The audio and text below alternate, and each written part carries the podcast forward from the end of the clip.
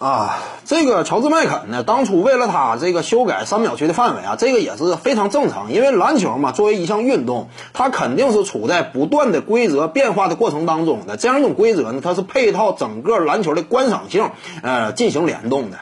因为一项运动就是这样，如果说你规则一成不变的话，它的观赏性始终不强的话，那么逐渐的这就没有人参与了嘛。你这个比赛联赛就很难有效的进行，没有商业号召力的话，你说这项运动它能有什么实质性的发展呢？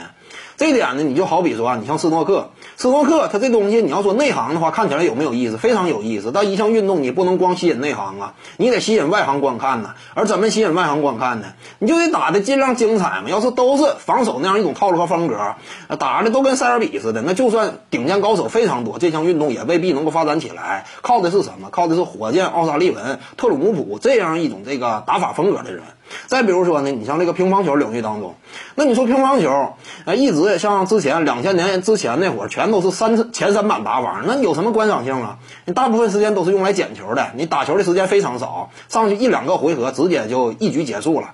那你这么打的话，那外行球迷那是肯定不会被吸引的。因此呢，小球变大球嘛，因此呢，呃，无遮挡发球嘛，这都是为了提升运动的观赏性。至于说乔治麦肯，他为了他 NBA 扩大三秒区呢，这也是为了提升观赏性。要不然他往篮下那么一一立，接球之后全都是吊中锋的打法呗。我这块网球把球往高高一抛，你谁也拦不住。他身高臂展有优势，弹跳有优势，跃起就接球啊，站起来就隔扣。那你谁能阻阻止得了啊？这么打的话有啥意思？你比如说这个张伯伦那个时代，也是类似的道理嘛。